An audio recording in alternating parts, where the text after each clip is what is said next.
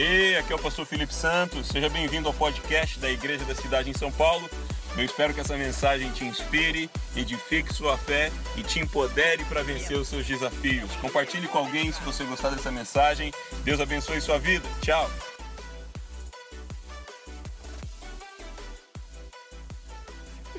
Então vamos lá. Vocês estão gostando dessa série de mensagens? Eu gosto muito de série de mensagens. Eu falo para minha esposa que é tipo a novela do crente.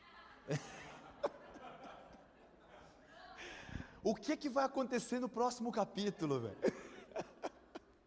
É muito bom. E hoje é a história de José. Eu espero que todos vocês tenham pelo menos um pouquinho de conhecimento dessa história. Se você não conhece, você não se arrepende de ler, de conhecer, baita história, a gente vai pincelar um pouquinho sobre ela. Não tem como a gente falar de tudo, mas você vai receber muito, eu espero, de Deus. E é o começo de ano, ano de conquistar, é o ano que você já começa já pensando como é que vai ser esse ano. Eu gosto de ter expectativa. Eu gosto, eu sou movido à expectativa. Sou movido a acordar de manhã e falar, cara, o que será que vai acontecer hoje? Faz uma oração quando você acordar de manhã, faz assim, Jesus, acontece uma doideira hoje, eu quero ver algo novo. é bom demais, é bom demais. Porque, sabe, estilo The Walking Dead, você acordar de manhã, tipo zumbi, não dá para nós, velho. Não dá. Como é que você acorda de manhã cheio de expectativa? O que, que vai acontecer? Agora acordou The Walking Dead de manhã. É... Não dá para nós. Você não é filho do rei? Não é verdade? Cara, o que, que você quer? Eu quero que aconteça algo muito doido hoje. Ele falou da igreja do Imperial, lá em São José, a região mais perigosa da cidade, chama Campo dos Alemães. E aí, o nosso pastorzão Carlito falou: Filho, eu vi uma reportagem sobre o drive-thru da droga tal, aquilo me incomodou. Vamos procurar um ponto lá para a gente montar uma igreja lá? Falei, ah, legal.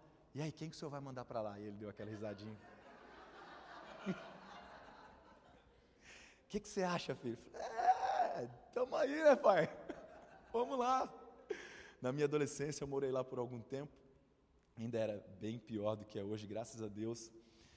Mas foi um desafio, assim, Espetacular, cara. Espetacular.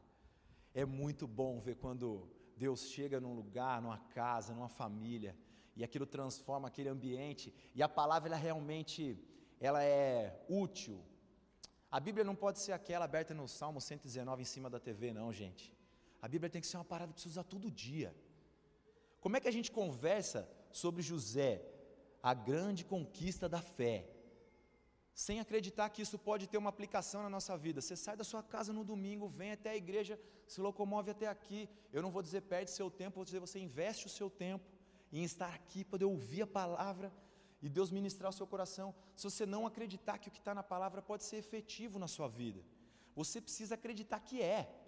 Então hoje eu quero pedir uma atenção diferente de vocês. Toda vez que a gente lê algum texto bíblico juntos, ele aparece aqui no telão e tal, eu queria que você se transportasse para lá. Nós vamos viajar mesmo. Não tem chá de cogumelo, não tem baseado nenhum, não tem nada. Nós vamos viajar porque a gente acredita no poder da palavra, velho. Vamos até o tempo de José. Vamos imaginar como é que era naquele tempo. Por que, que ele foi levado? E na prisão, como é que foi? O que, que aconteceu com aquela danadona daquela moeda? Aquilo eu vou te falar. A gente vai falar dela. Tá todo mundo com o esboço aí?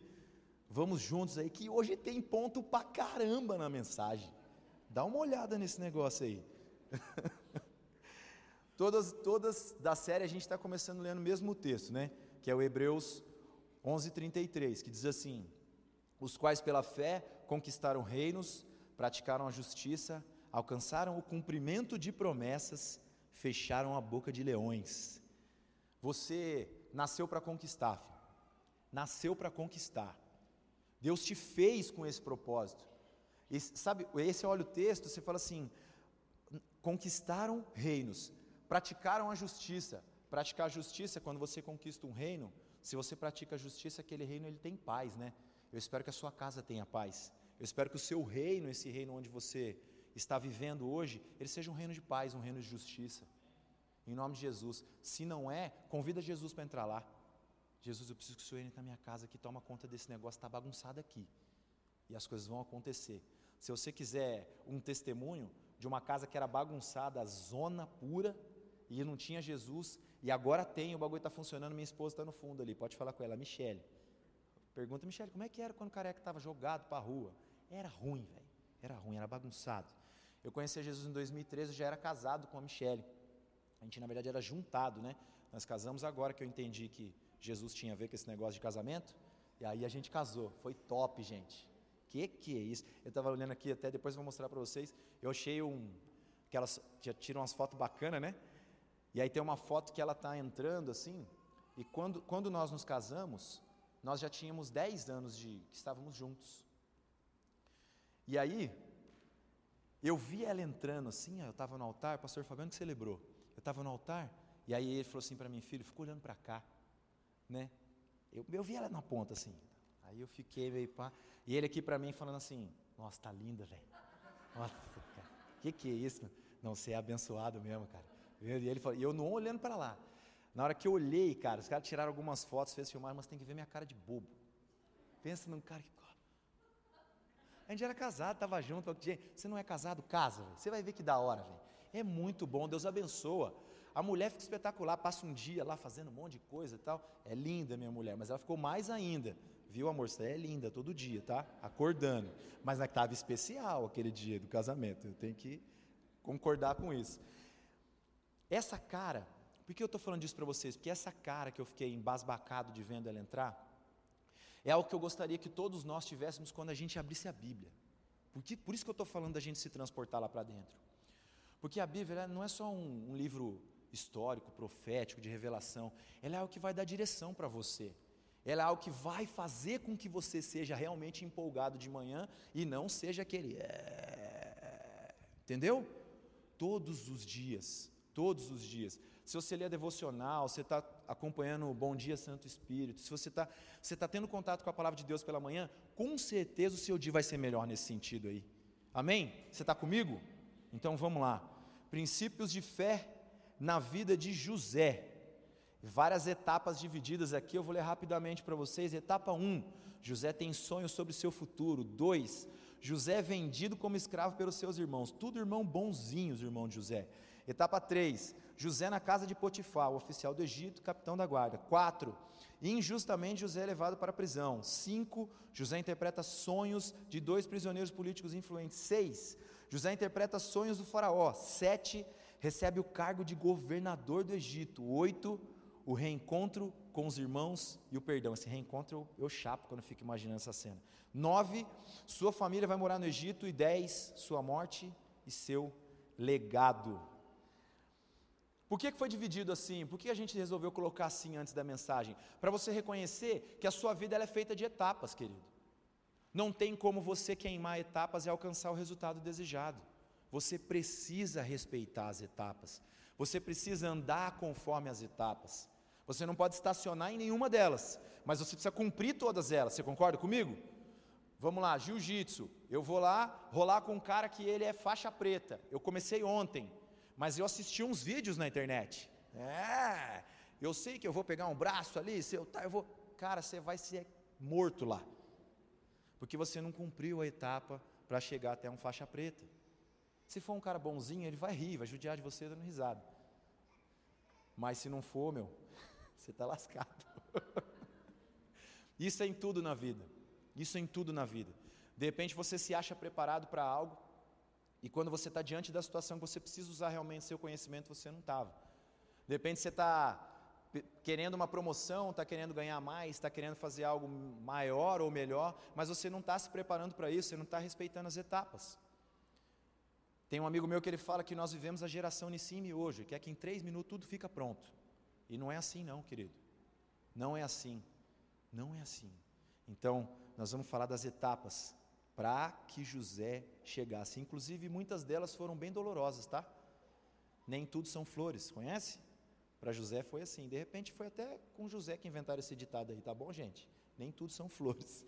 Mas vamos lá. Ah, a importância de identificar e focar o nosso destino. Destino. José tinha certeza do destino dele. Certeza. Olha o que diz em Gênesis 37, ali, de 5 a 10. Certa vez, José teve um sonho E quando contou a seus irmãos, eles passaram a odiá-lo ainda mais. Ouçam o sonho que tive, disse-lhes. Estávamos amarrando os feixes de trigo no campo, quando o meu feixe se levantou e ficou em pé. Os seus feixes se ajuntaram ao redor do meu e se curvaram diante dele. Seus irmãos disseram: Então você vai reinar sobre nós? Quer dizer que você vai governar sobre nós? E o odiaram ainda mais, por causa do sonho que tinha dito. Pois depois teve outro sonho, mas José também eu vou te falar, bicho. Já viu como é que eles reagiram para o primeiro? É o que ele fala agora. Depois teve outro sonho e o contou aos seus irmãos, de novo. Tive outro sonho, dessa vez o sol, a lua e onze estrelas se curvaram diante de mim. Quando contou ao pai e os irmãos, o pai repreendeu e disse: Que sonho foi esse que você teve? Será que eu e sua mãe e seus irmãos viremos a nos curvar até o chão diante de você? José era juvenil, né, velho? Que ele dá uma dessa, cara? Mas é o seguinte, ele sabia qual era o destino dele. Ele tinha certeza de que aquilo ia acontecer. Eu não sei se você já sonhou algo sobre você. Ou se alguém já disse assim: Olha, sonhei que você ia voar alto. Eu sonhei que você ia conquistar lugares. Eu sonhei que você ia governar sobre pessoas, você ia ser um governante justo. Nós oramos pelas nossas crianças e nós oramos, eu falo assim, sempre quando você orar, ora no, no, no seu patamar mais doido de oração, para que eles alcancem lugares que você nem imaginou. Então, eu oro quando eu oro para algumas crianças em ignição, quando eu vou ministrar sobre eles, eu digo assim: daqui sairão governadores, senadores, CEOs, presidentes. Sabe por quê? Porque quando o justo governa, o povo não geme. Quando o ímpio governa, o povo geme. Então a gente precisa acreditar: os meus e os seus filhos vão governar. Não é politicamente só falando, não. É em todos os ambientes. É justiça em onde eles estiverem. Consegue entender? É para isso que nós somos feitos. José tinha certeza nesse sonho. Certeza. Eu não sei o que já disseram sobre você. Um dia eu comecei, eu não comecei a ir na igreja primeiro, eu comecei a ir em célula. Quem aqui está em célula? Deixa eu ver você. E célula é top demais. Quem não está em célula, procura aí. Aonde é que procura aqui para estar tá em célula aqui? Só chegar na recepção, não é? Dá seu nome lá, seu telefone, eles vão achar uma célula do seu perfil, mais perto da sua casa, eles vão dar um jeito de conectar você. Eu não ia na igreja, eu ia na célula no começo. Eu gostava muito de ir na célula. Lá era mais livre, achava mais tranquilo, achava que na igreja o pessoal ia me achar meio estranho, sei lá. Tinha um monte de gente mais estranha depois que eu fui para a igreja. Aí, mas um dia, uma irmã doida lá na célula, a gente estava orando ela virou para mim e falou assim: Olha, você vai pisar em lugares que você nem sabe que existe, para levar o evangelho e para fazer o que você já faz. Eu não entendi nada, porque eu nem conhecia a Bíblia. Como é que eu vou levar o evangelho? Será que eu vou trabalhar na firma de transporte, FedEx, UPS, né? Outros lugares, levar o evangelho, deve ser entrega, velho. Delivery, alguma coisa assim. Não entendi. Eu vou chegar lá para vocês agora. B, ter um caráter aprovado. Põe aí no seu esboço, ter um caráter aprovado. Gênesis 39, 11 e 13. Um dia ele entrou na casa para fazer as suas tarefas e nenhum dos empregados ali se encontrava. Isso era a arapuca daquela danada. Ela o agarrou pelo manto e voltou a convidá-lo. Imagina a vozinha dessa mulher, cara. É essa parte agora, é ela falando. Vamos, deite-se comigo. Ai, que danadinha. Mas ele fugiu de casa, deixando o manto na mão dela. Quando ela viu que ao fugir, ele tinha, deixado, ela tinha, ele tinha deixado o manto em sua mão. Aí continua o texto. Nessa ocasião aqui, a mulher de Potifar, não fala o nome dela, né, Felipe? Em nenhum momento, né? Aí eu batizei ela de Patifona. Ela é a mulher do Potifar, ela é a Patifona. Ela armou uma casinha, deixou, mandou os empregados sair, deixou a casa vazia. José bem afeiçoado, abençoado por Deus, iluminadão. É, não teve jeito. E aí ela investiu. Nessa hora o caráter de José foi provado. E foi aprovado. Eu espero que você seja aprovado também. Toda vez que seu caráter for testado, que você lembre-se de quem é o seu Deus, você lembre-se de quanto já aconteceu na sua vida, o quanto você tem sido abençoado, que você tenha sempre o olhar do copo meio cheio, nunca reclamando de nada, sempre satisfeito com o que tem, cheio de vontade de ter mais, mas satisfeito com o que Deus te deu até aqui, e aí o seu caráter seja sempre aprovado. Amém? Não vai cair nas garras da patifona, não, hein, cara. Fica ligado. Superar a atmosfera de injustiça. C. Superar a atmosfera de injustiça. Quando ela viu que ao fugir, ele tinha deixado o manto em sua mão, chamou os empregados e lhes disse: Ó, oh, que marvada. Vejam esse hebreu que nos foi trazido para nos insultar. Ele entrou aqui e tentou abusar de mim, mas eu gritei. Quando me ouviu gritar por socorro, largou seu manto ao meu lado e fugiu da casa. Ela conservou o manto consigo até que o senhor de José chegasse em casa. Meu Deus. É a sorte dela que não era essa época aqui, cheia de câmera, né? Se não, é, Potifar voltava e falava, vamos puxar nas câmeras de segurança? Ah, pegava ela na hora, velho. Mas aí não tinha acontecido tudo o que aconteceu. Eu não sei quantas vezes você foi injustiçado, ou quantas vezes você não fez algo que alguém te acusou de ter feito e você de repente até pagou por isso. Pagou com emprego, pagou com não ser mais aceito naquele lugar, pagou de alguma maneira, foi injustiçado. Permaneça em Deus, mesmo diante da injustiça. Aquele que você precisa é, ser conectado, ou ser. Não é nem se desculpar, mas é prestar contas. É só o mestre, cara. Ouviu já o justo não se justifica? Já ouviu? Isso é para mim e para você. O justo não se justifica. Faz o certo, anda pelo certo. Se você for injustiçado, Deus vai recompensar você. E de repente essa injustiça é até para que você seja exaltado de uma maneira diferente mesmo. Tá bom? Amém? Você recebe isso? Se você for injustiçado, querido, em nome de Jesus, Deus vai restituir tudo. Tudo, tudo, tudo, tudo, tudo. D. Desenvolver um coração de servo obediente. Servo.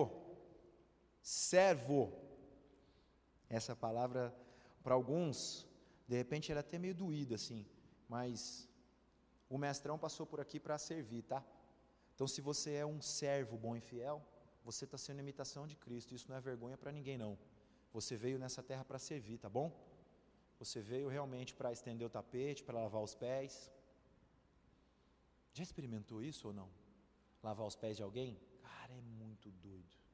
É muito doido. Dá uma vontade de. Eu quero dividir alguma coisa com alguém. É legal, cara. É legal. Quem é casado? Deixa eu ver. Ah, já sabe o que você vai fazer hoje, né? Não vou nem falar.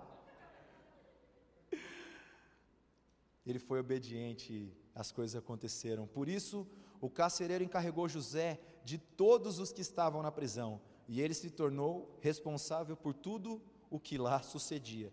Como é que o cara é preso, e ele é prisioneiro, vira carcereiro, e daqui a pouco está cuidando de tudo? Tem Deus nessa parada aí, velho. Tem Deus na sua parada. Tem Deus na sua parada. Ter uma história marcada pelo sobrenatural. Ter uma história marcada pelo sobrenatural, F de faca. O Faraó teve um sonho, disse-lhe José: Deus revelou ao Faraó o que ele está para fazer. Isso é coisa de crente maluco. Ser marcado pelo sobrenatural. Você acredita que Deus pode falar com você de diversas maneiras diferentes? Você acredita? Acredito. Você acredita que de repente chega uma mensagem para você de manhã via WhatsApp e aquela mensagem é a resposta de oração que você queria? Você acredita? Você acredita que você pode encontrar alguém na rua e alguém entregar uma palavra para você do nada, loucura, e aquilo vai direcionar você? Você acredita? Amém. Então seja guiado pelo sobrenatural. Essa é a nossa linha.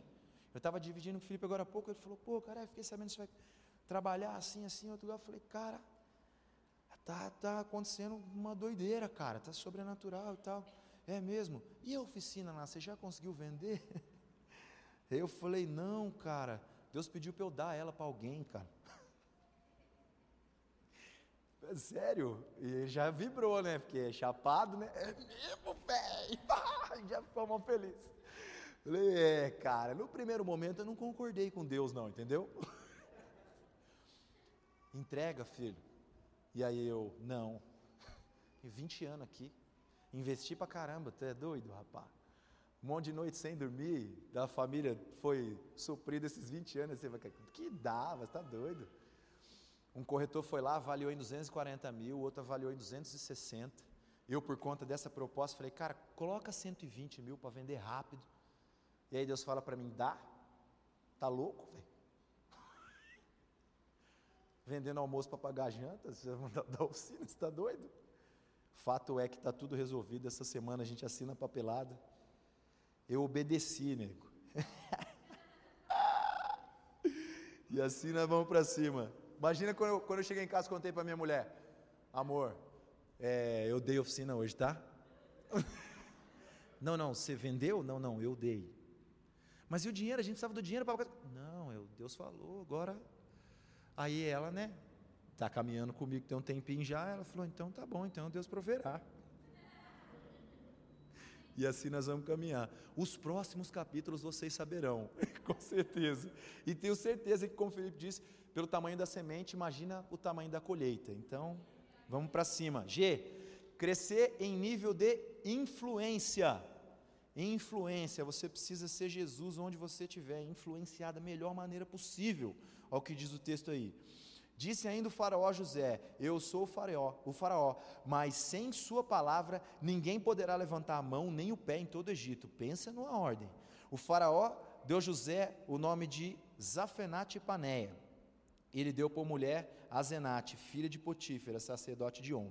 Depois, José foi inspecionar toda a terra do Egito. Isso é o nível de influência que José alcançou somente por obedecer. Então, tem que ser inspiração. É bonito de ler a Bíblia? É. E a gente cumprir agora aqui fora? E falar assim: ah, Elias e Eliseu, ele chegou lá e chamou, o cara pegou as carroças e os bois dele queimou com as carroças, fez churrasco com os boi que ele tinha, comeu e foi embora. Era muito louco de ler. E quando Deus fala, dá a sua oficina, filho. ah, não fiz o churrasco ainda, que eu estou de jejum de carne, velho. Não, eu vou fazer. eu vou fazer, cara. H, o poder transformador do perdão. Ele se pôs a chorar tão alto que os egípcios o ouviram. E a notícia chegou ao palácio do faraó. Esse texto, Gênesis 45, 2, está falando daquele momento com os irmãos lá. Cara, esse momento é demais, demais. Ele só conectou, só continuou fazendo porque ele perdoou. O perdão é algo que, se eu parasse para falar aqui, nós ficaríamos horas aqui falando sobre perdão, qual é o poder do perdão, como a gente pode liberar, como é que isso quebra cadeias e barreiras e faz com que a gente caminhe em direção a Deus. Mas sempre nós seres humanos, temos alguma coisa para perdoar. Eu sei que, pelo menos aqui, 5% de vocês aqui já precisou perdoar alguém e 90% já precisou ser perdoado. Os outros 5% já foram arrebatados, porque são santos. Mas a gente tem um BO com perdão, não tem, gente? É difícil quando alguém faz alguma coisa com a gente e nos machuca a gente perdoar e falar, cara, vai lá, tá de boa. É difícil, não é difícil? José foi vendido pelos seus irmãos, por inveja. Eles iam matar ele, tá? Depois você vai ler lá. Eles iam vender, não, eles iam matar. Depois que falou, ah, vamos vender ali, tem um mercador de escravo aí passando, vamos fazer um dinheiro nele aí.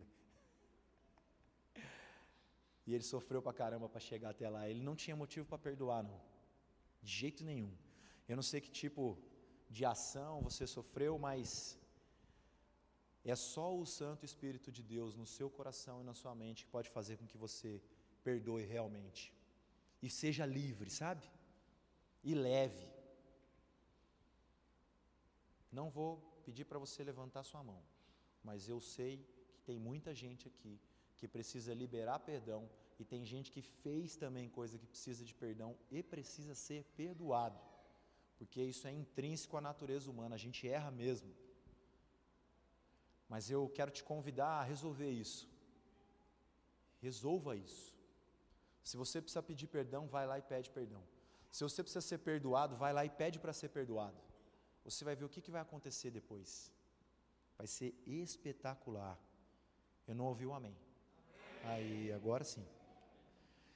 E construir um legado profético. legado profético. Olha o que diz Gênesis 50 aí. Antes de morrer, José disse a seus irmãos: Estou à beira da morte, mas Deus certamente virá em auxílio de vocês. Ó, o cara sofreu, o cara foi vendido pelos irmãos, e ele ainda pede para que Deus venha ao auxílio dos irmãos. Isso é perdão. e os tirará dessa terra, levando-os para a terra que prometeu em juramento a Abraão, Isaque e Jacó. E José fez que os filhos de Israel se prestassem um juramento, dizendo-lhes: Quando Deus intervier em favor de vocês, levem os meus ossos daqui. Morreu José com a idade de 110 anos, quase a idade do pastor Felipe. E depois de embalsamado, foi colocado num sarcófago no Egito.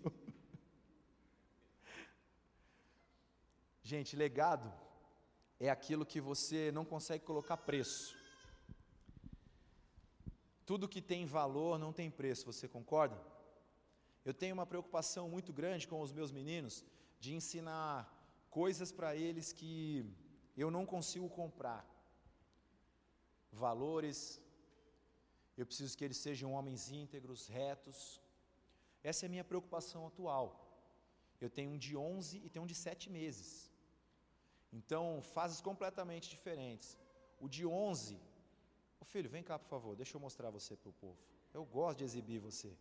Pode vir descalço mesmo, filho? deixa o chinelo aí, não tem problema, está em casa. Olha que menino lindo, gente. Presta atenção. A preocupação que eu tenho com esse cara aqui, sabe aqui, filho? A preocupação que eu tenho com esse cara aqui é de ensinar ele que tem coisas que o dinheiro não pode comprar. Que ele precisa entender que o tempo ele não volta mais. Que ele precisa tratar as pessoas bem, que ele precisa retribuir quando alguém fizer algo bom para ele, e se não fizer, ele faz para começar isso. A gente diz que a gente pode começar uma corrente. Então, filho, se ninguém fizer nada, nós vamos começar. Eu preciso ensinar ele que descer de papelão no morro de grama, a gente se diverte a tarde inteira, fica cansadaço, a gente gera memórias que ele nunca mais vai esquecer e não custou um real. É verdade. É verdade. Você consegue entender que as maiores coisas e as melhores coisas, elas não têm preço? Esse menino, uma vez, ele entregou uma oferta, quando a gente estava construindo o templo em São José, o templo novo, a gente precisava cobrir. E ele viu nossa coordenação de célula agitando para a gente estar fazendo pizza na época, para vender. E aí a gente fazendo pizza, pizza, pizza, pizza. E aí ele estava com sete, sete, né? Está com isso aí, sete anos estava com sete para oito anos. E aí a igreja na época tinha dado uns cofrinhos assim na ignição que as crianças guardavam a ofertinha que a gente falava. E aí o Arthur tinha sido aniversário dele logo antes e tal, e todos os parentes da gente sabem que ele gosta de ganhar dinheiro, não gosta de ganhar presente. E o Arthur juntou 473 reais. Alguém já juntou isso? Depois vocês conversem com ele, ele vai estar sentado ali no fundo. Agora ele é coaching. Mas fato é que quando a gente estava fechando essa campanha e por conta da gente liderar e tal, a gente sabe exatamente os valores que precisava e tal. E eu comentava isso com eles em casa e a gente orando e agindo.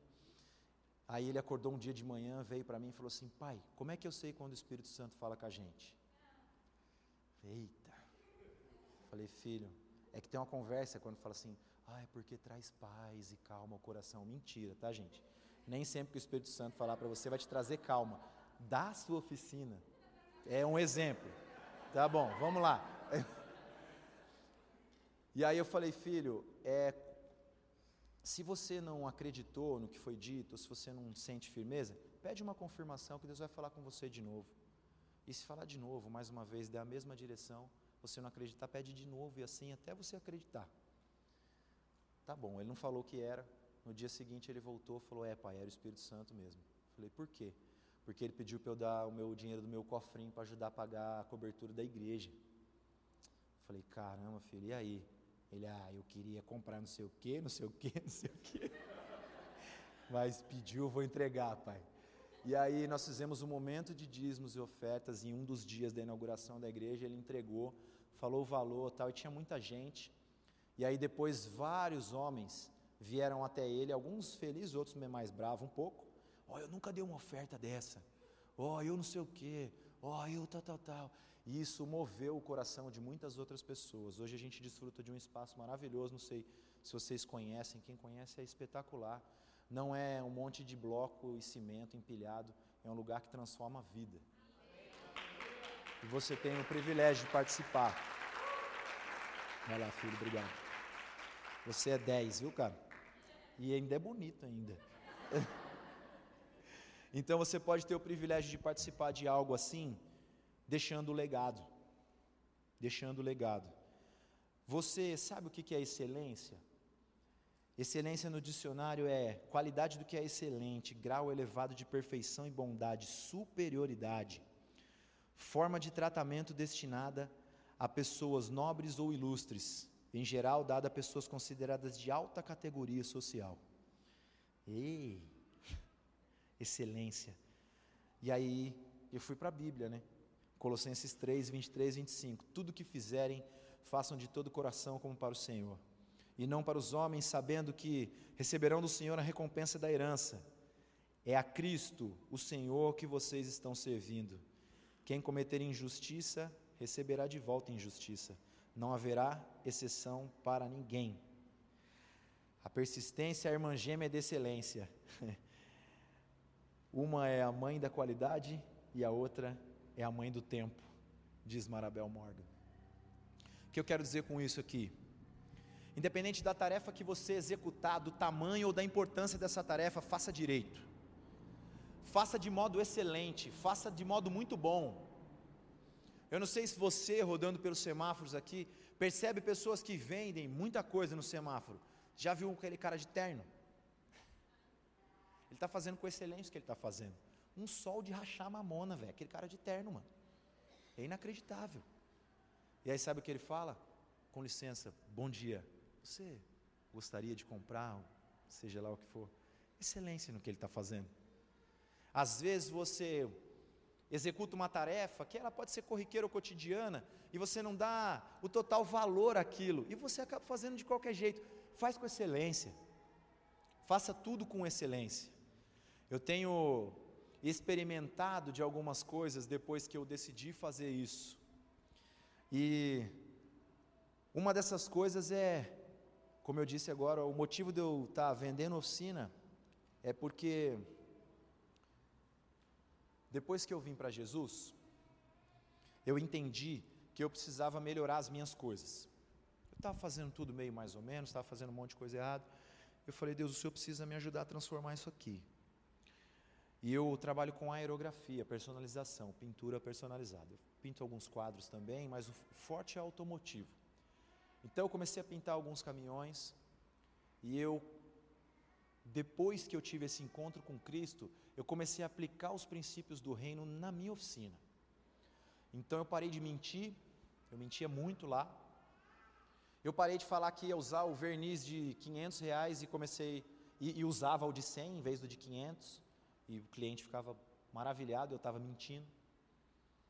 Só que eu tinha essa oficina desde 1998 e eu estava andando ali igual o cachorro correndo atrás do rabo. Dessa maneira, achando que estava fazendo direito, mas não havia progresso. Eu vim para Jesus, comecei a aplicar os princípios do reino ali dentro e as coisas começaram a acontecer. Eu um dia orei para Deus assim, Deus, se eu parar de fazer essas coisas erradas que eu faço, eu não vou conseguir sustentar minha casa, porque a oficina era somente uma fachada, eu tinha talento tudo, mas eu não aplicava. E se eu precisar mesmo fazer direitinho, o senhor sabe que não vai dar, mas eu não confiava em Deus na época. Eu falei para o senhor precisa me mostrar que se eu fizer direito, o senhor vai suprir. E eu vou fazer com excelência mesmo.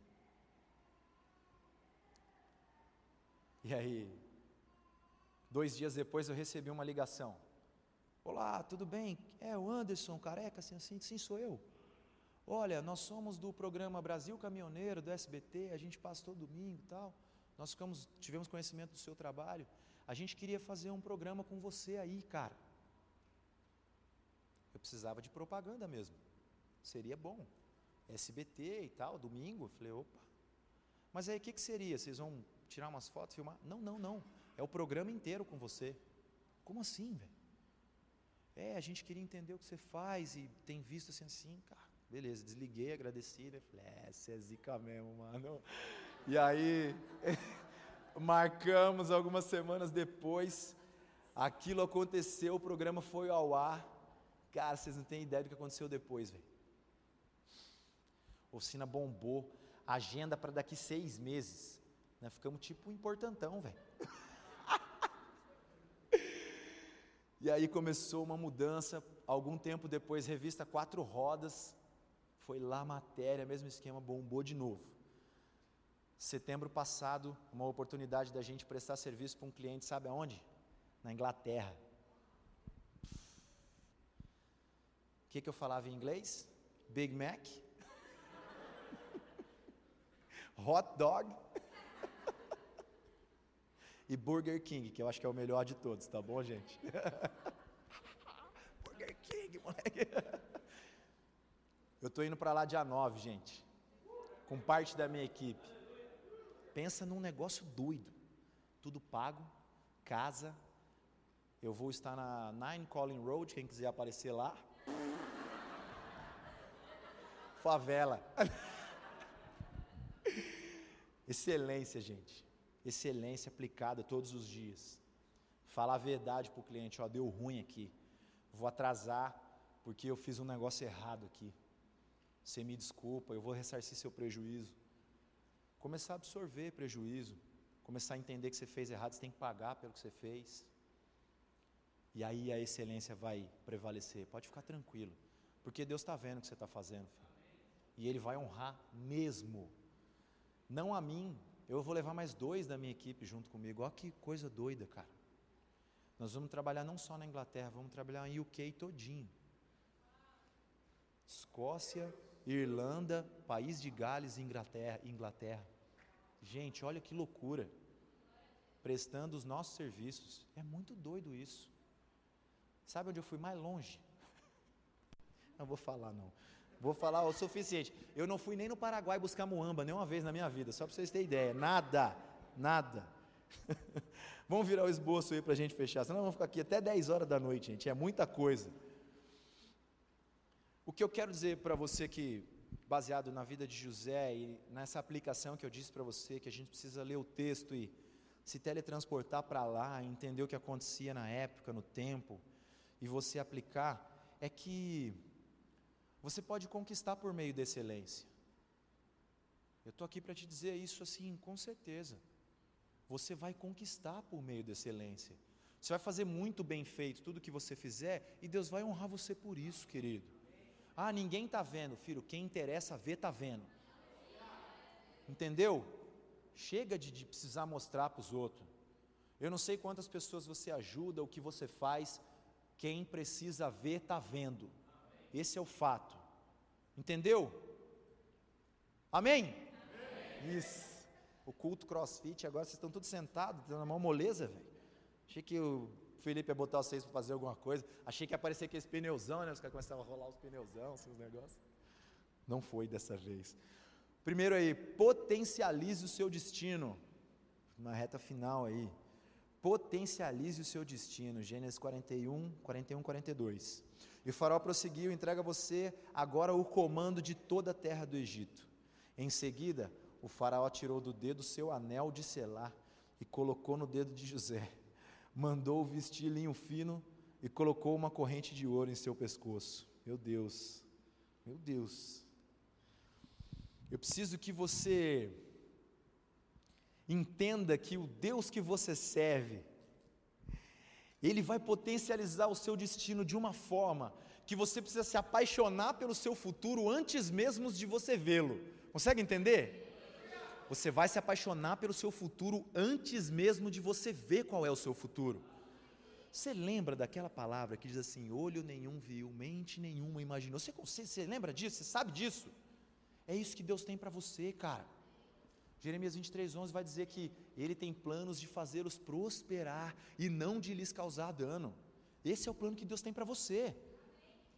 JB Carvalho fala assim: Eu vi o meu futuro, gostei do que vi, estou correndo para lá. Você precisa se apaixonar pelo seu futuro. Cara, eu quero isso para mim. Eu quero isso para mim. Você sonha. Cara, eu sonho muito.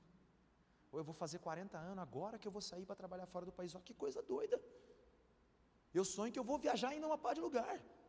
Tem um cara que eu quero conhecer na Suécia que chama Svempa. É o berço da personalização de caminhão no mundo, é a Suécia, esse cara tá lá. Ele já é meio coroa, eu tenho que ir rápido. Então, desculpa, gente. Mas eu preciso conhecer esse cara urgente. E é uma das coisas que eu tenho planejado é de correr lá para apertar a mão desse cara. Falar, hey man, do you like a Big Mac?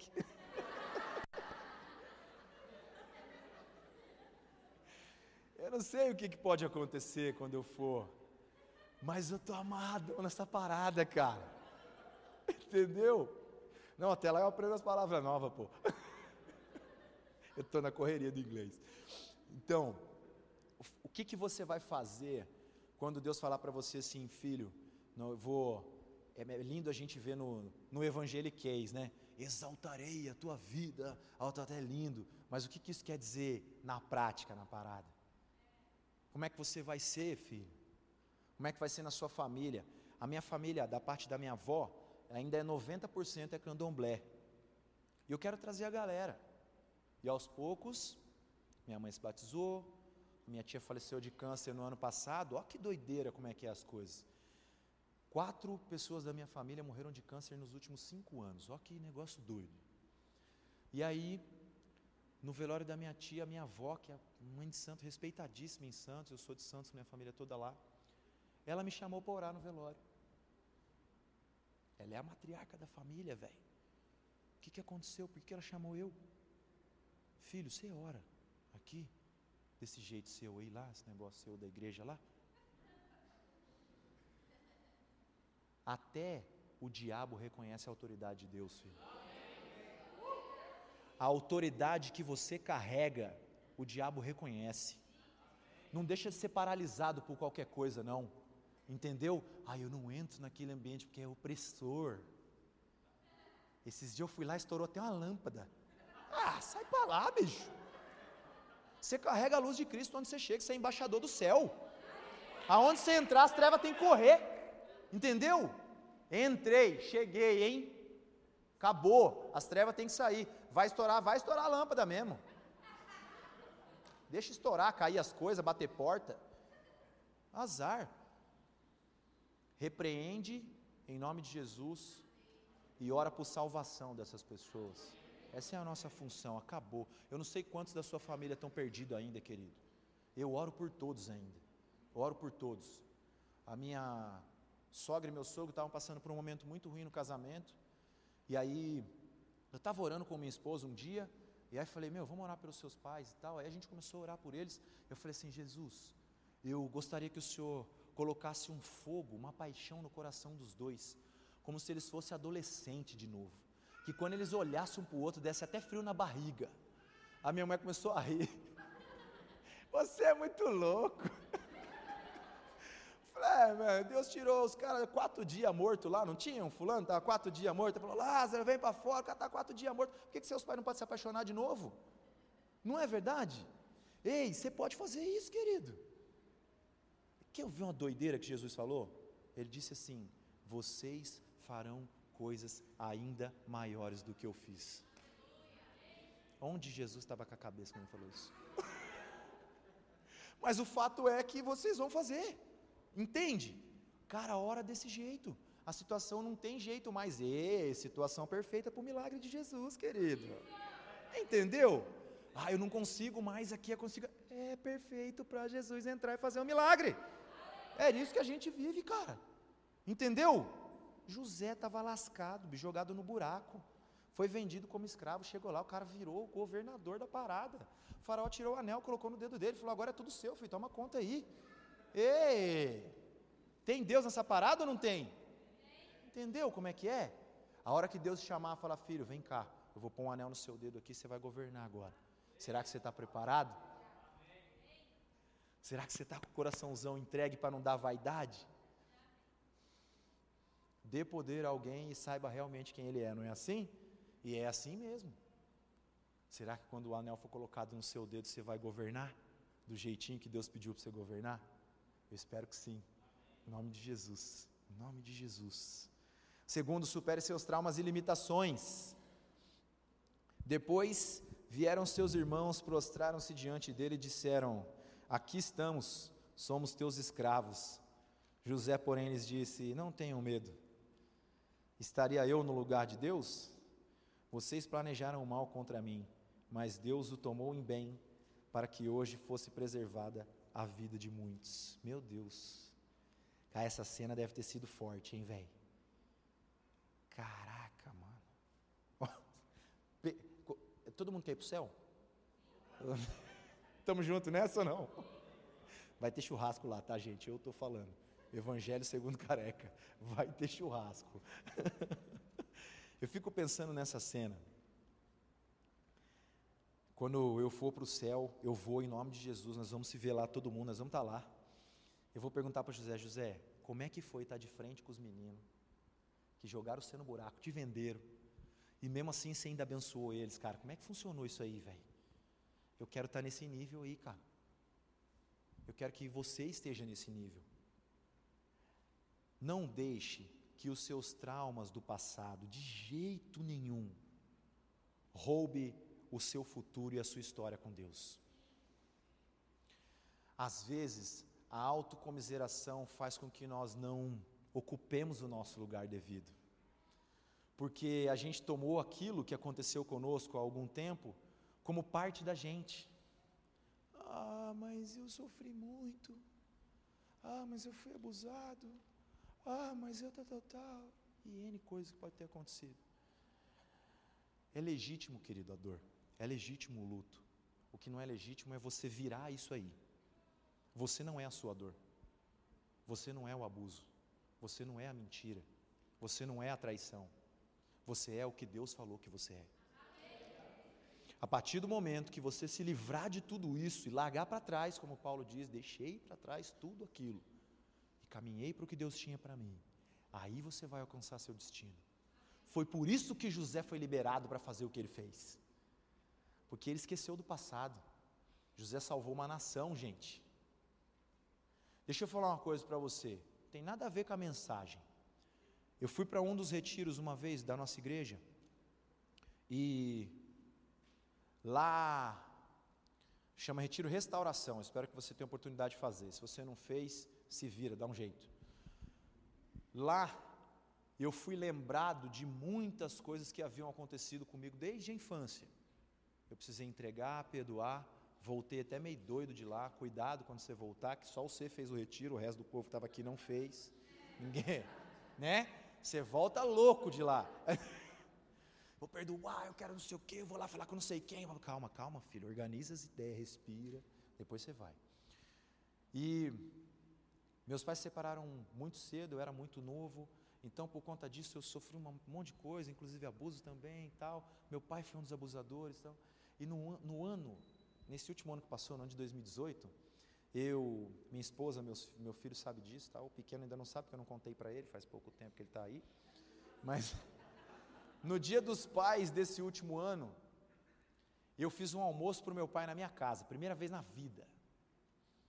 Não coloquei chumbinho, tá? não envenenei. e eu servi meu pai com o melhor que eu podia fazer no melhor tempo. Aquilo, para mim, foi libertador. Mas assim, de um negócio que vocês não têm ideia do tamanho do piano que arrancou da minha cabeça. Eu servi a melhor carne que eu podia servir. Eu fiz o melhor que eu podia fazer, que inclusive é churrasco, tá, gente? É, é churrasco é certeza, velho. e na hora de ir embora ele falou assim: a gente podia ter mais tempo como, como esse mais encontros como esse, antes de sair da minha casa. Aquilo para mim foi bem forte, bem forte. E eu respondi com toda a sabedoria do mundo: é só trazer a carne. Você trouxer, só chegar. Você só vai alcançar aquilo que Deus fez você para alcançar quando você superar os seus traumas e caminhar. Caso contrário, filho, você está com a corrente amarrada na beira do tornozelo e você não vai conseguir avançar. Você entendeu? Por que, que José conquistou tudo isso? Porque ele conseguiu perdoar. José conseguiu avançar. Supere seus traumas e limitações. Terceiro, transforme cenários e realidades. Cenários e realidades. Essa é a história da família de Jacó, quando José tinha 17 anos, pastoreava os rebanhos com os seus irmãos. José. 17 anos estava pastoreando ovelha. Daqui a pouco o cara vira o governador do Egito. Meu Deus. Não interessa do buraco que você saiu. Esse é o negócio. Não interessa, Deus não quer saber, filho, da onde você saiu. Deus tem algo especial para você, independente de onde você veio. Consegue entender? Consegue pensar que, ah, mas eu saí de tal lugar. Não interessa para Deus. Não interessa para Deus. Ele vai fazer por você, porque Ele te ama, porque a misericórdia dele é infinita e pronto, acabou. É isso aí, aceita isso, filho. A gente aceita tanta coisa ruim. Por que, que você não aceita que Deus te ama e que é o melhor para você? E quer ver você voar e conquistar e abençoar? Eu falei para minha mulher que eu tenho um sonho, meu sonho, assim, atual, é dar um dízimo de 5 mil reais. Cara, pensa se dar um dízimo de 5 mil reais. E... O avarento já pensou, nossa, mas 5 mil? Então tá bom, então pede para Deus deixar você ganhar 500 reais por mês, você vai dar 50 de dízimo, está resolvido. Deus quer te abençoar, você fica com esse pensamento miúdo. Não é verdade? Por quê? Porque a gente não entendeu que a gente precisa renovar a mente, cara. Quando Paulo fala renovar a nossa mente, é isso aí que ele está falando. Você precisa dar uma cabeça nova, filho. 5 mil de dízimo, cara, é que é louco. É, nego, tá sobrando 45 para mim, louco. 45 dá para comer quantos Burger King? Já pensou?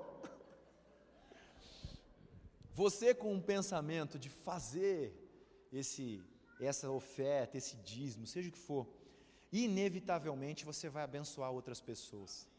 Você vai fazer com que as realidades sejam transformadas. O seu dinheiro não é só para você andar com uma corrente bonita pendurada, não, um relógio muito louco.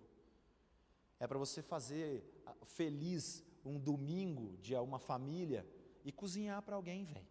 Servir. Sabe? Mano, o que, que você gosta de comer, velho? Eu gosto muito da sua presença, da sua companhia. Vai na minha casa domingo, eu quero cozinhar para você. E faz lá, velho. Sabe? Faz o que você sabe fazer. Você não sabe fazer, vai no YouTube. Hoje tem um monte de dica lá. Faz tudo no YouTube. Aprende a fazer alguma coisa. Entendeu? Costela com linguiça na panela de pressão. Pensa um negócio gostoso e besta de fazer. Pode chamar eu lá, tá?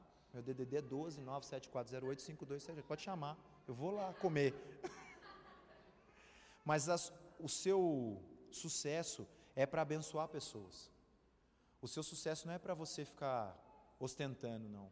O seu sucesso é para que você possa dividir com pessoas tudo aquilo que Deus tem feito por você. Consegue entender? E você fazendo com excelência vai conseguir, filho. Você vai conseguir. Esse não é um ano de conquistas? Conquistas. bastante S. Entendeu? Sotaque carioca, conquistas. muitas e muitas e muitas conquistas.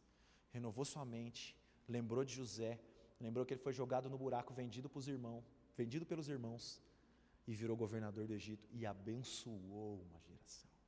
Muitas e muitas pessoas não morreram porque José tinha um relacionamento muito íntimo com Deus. E aí ele desvendou o sonho e as coisas aconteceram, estocou, houve comida naqueles sete anos de fome, tudo isso aconteceu.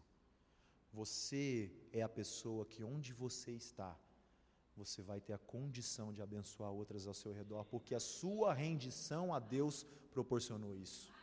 Entendeu? a sua obediência a Deus. Isso sim é bonito viver o Evangelho, isso sim.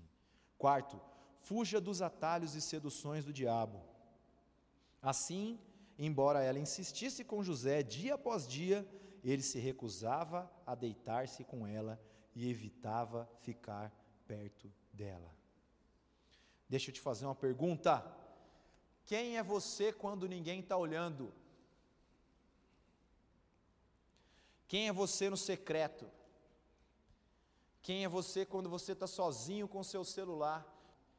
A gente abre uma portinha, uma brechinha, daqui a pouco aquilo vai ficando corriqueiro, vai ficando normal, e aí quando você vê, nego, já era.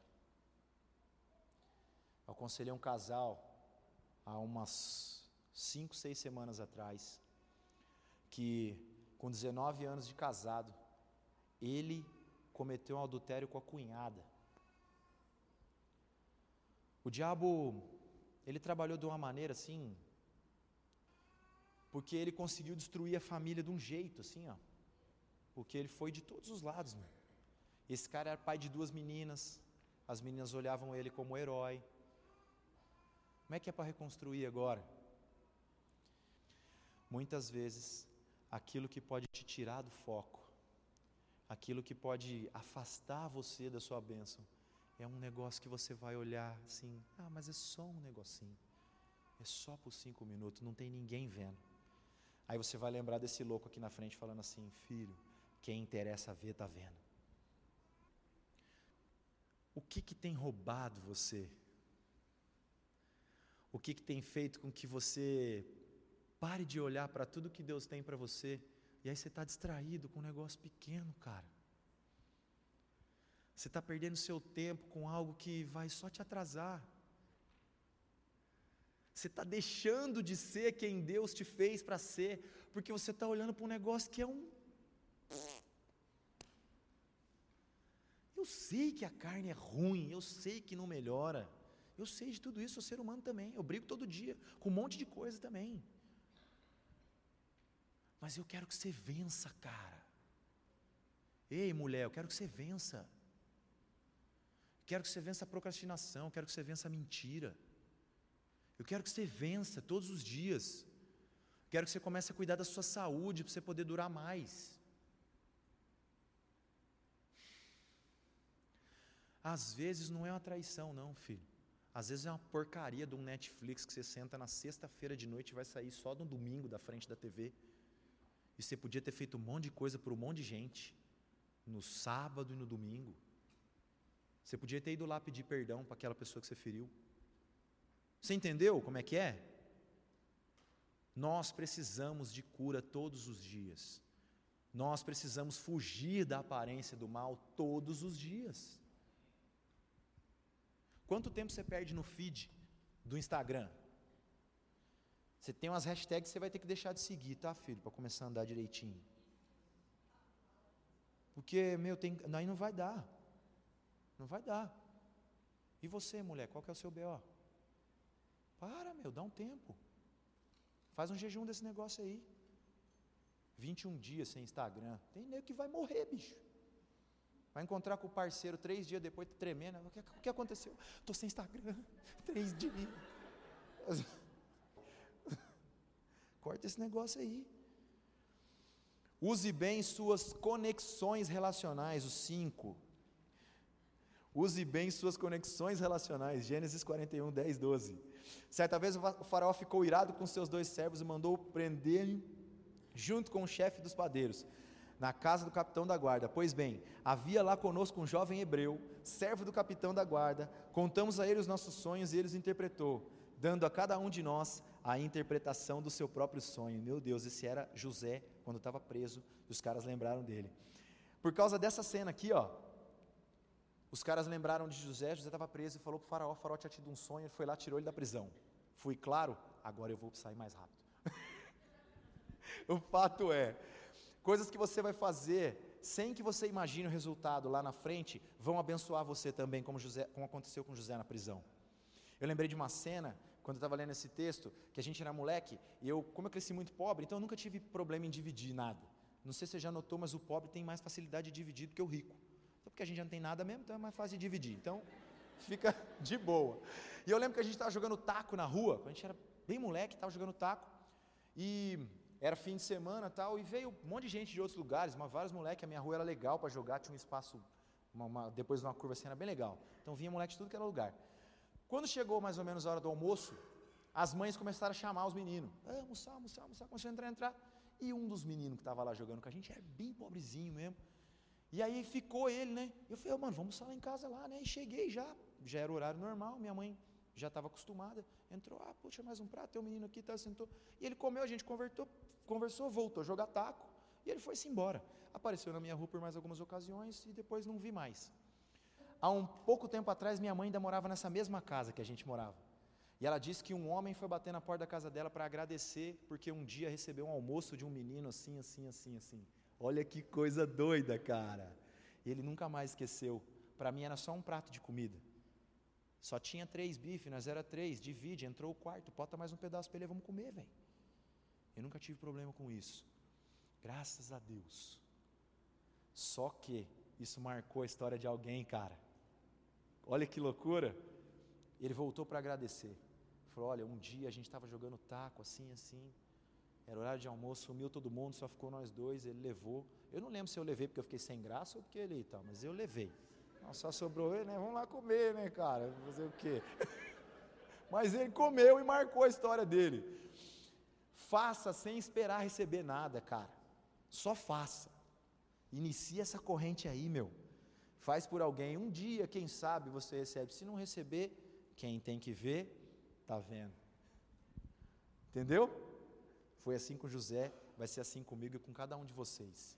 Nós vamos fazer. Ninguém tem tão pouco que não possa dividir. Sexto, zele pela organização e estética. Zele pela organização e estética. O multimídia recebeu uma foto aí ou não? De um guarda-roupa? Tem uma parada assim ou não? Tem aí? Pode colocar aí, por favor. E é o mesmo, velho.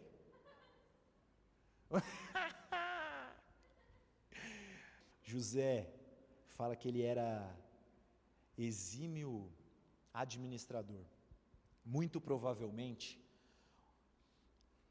senhor dele, como diz no texto aqui, Potifar, entendeu que ele recebeu as bênçãos do Senhor sobre ele para organizar e fazer tudo o que ele podia fazer. Isso aqui é um exemplo prático de hoje de como a gente pode mudar completamente o ambiente, alguma coisa, um local com a organização. A minha oficina era esse guarda-roupa aqui no começo, ó. Depois que eu entendi que Jesus queria comigo, ficou desse jeito aqui. Eu ralei para chegar nesse jeito aqui, ó. Ralei mesmo, mas eu consegui.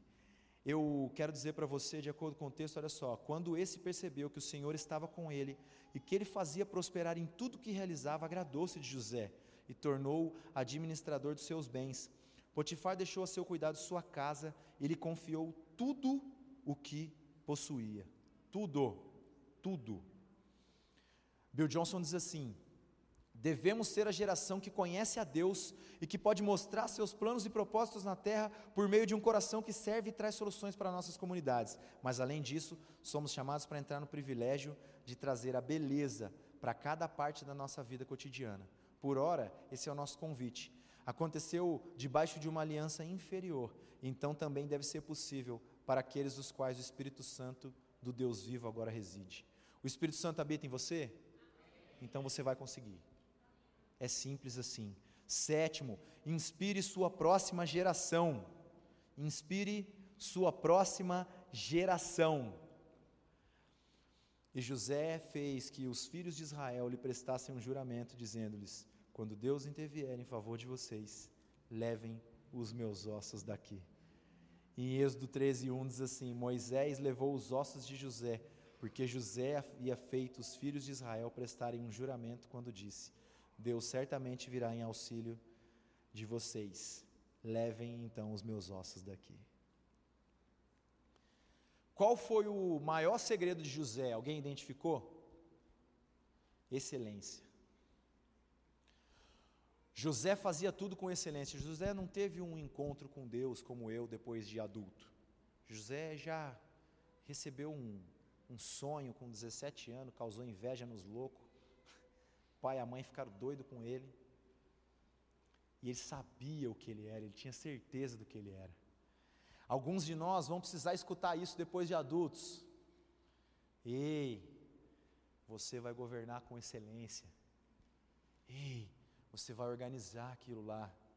Ei, chega de conta espalhada na mesa no final do mês, falando assim: essa pode esperar, essa aqui é urgente, essa não sei o que. Chega, chega, chega. Eu profetizo sobre a vida de vocês, contas no débito automático, em nome de Jesus. Meu Deus, acabou aquele negócio de separar aquela papelada em cima da mesa. Em nome de Jesus. Quando eu, eu vi, eu vi aquela proposta para poder ir para lá, né? E aí, é o irlandês que eu estava negociando lá ele me fez a proposta em libras, né? E eu não pensei na moeda, eu só entendi o valor, né? Eu falei, ah, pô, esse valor aqui eu consigo ganhar aqui no Brasil, né? Mas aí quando eu entendi que era libras, plim! Aí eu Google, né, na hora, libras hoje, estava 4.9. Hey! Yes. I do. Vambora, nego! Só a excelência vai fazer com que a minha permanência lá seja legal. Até porque é padrão europeu, filho, é outro rolê. Então precisa ser. Você já pensou um latino-americano ser chamado para trabalhar na Europa por conta da excelência que faz o seu trabalho? É muito diferente. É muito diferente. Assim vai ser você em tudo que você fizer, filho. Eu preciso que você entenda que só a excelência vai fazer com que você alcance isso. Entendeu? Chega de jeitinho, mano. Chega de fazer mais ou menos. Tem um menino que trabalha comigo, não sei se você já ouviu falar sobre oficinas, quando o serviço é muito ruim, os caras falam que é uma oficina boca de porco. Já ouviu esse termo ou não? Oficina boca de porco. Ele fala que a oficina mais chique é lábios suínos e ali é lábios suínos, não dá para ir não. Chega de boca de porco. Chega de fazer mais ou menos. Chega de cuidar até da nossa casa mais ou menos. Consegue entender isso? A sua atitude vai fazer com que mude. O jeito que você se comporta vai fazer com que mude. O jeito que você ouve Deus falando contigo vai fazer com que mude. José decidiu aplicar um padrão de excelência é o último aí no seu esboço. Excelência. Mateus 25, 23 tem no seu esboço, diz assim: O Senhor respondeu: Muito bom, servo bom e fiel. Você foi fiel no pouco, e eu o porei sobre o muito. Venha e participe da alegria do Senhor. É difícil não me emocionar com esse texto, porque quando eu decidi caminhar com Deus, eu estava legal de grana, sabe? Fazendo uma par de coisa errada. E aí, quando efetivamente eu disse que eu queria, eu precisei entender que era para andar direito. E para andar direito não dava, né? Sem entregar. E aí doeu um pouquinho. E quando eu leio essa palavra assim, muito bom, muito bem, servo bom e fiel. Foste fiel no pouco e no muito te colocarei. Como é que você tem cuidado daquilo que Deus entregou para você cuidar? Será que você está reclamando da roupa que você veste, do carro que você dirige? Ou do não carro que você não dirige ainda? Porque o metrô está lotado, porque o ônibus está atrasado? E você não reconhece o que Deus tem feito por você, seja mais grato. Quando a gente se trombar no céu, não sei se antes ou depois, não tenho pressa de ir, mas eu espero ver Jesus olhando para você e falando assim: muito bem, servo bom e fiel, muito bom, cuidaste muito bem do que eu te dei para cuidar lá na terra. Já pensou imaginar Jesus olhando no teu olho e falando isso? Deve ser demais, cara. Deve ser demais. É preciso viver com essa vontade. É preciso viver acreditando que vai ser diferente, cara.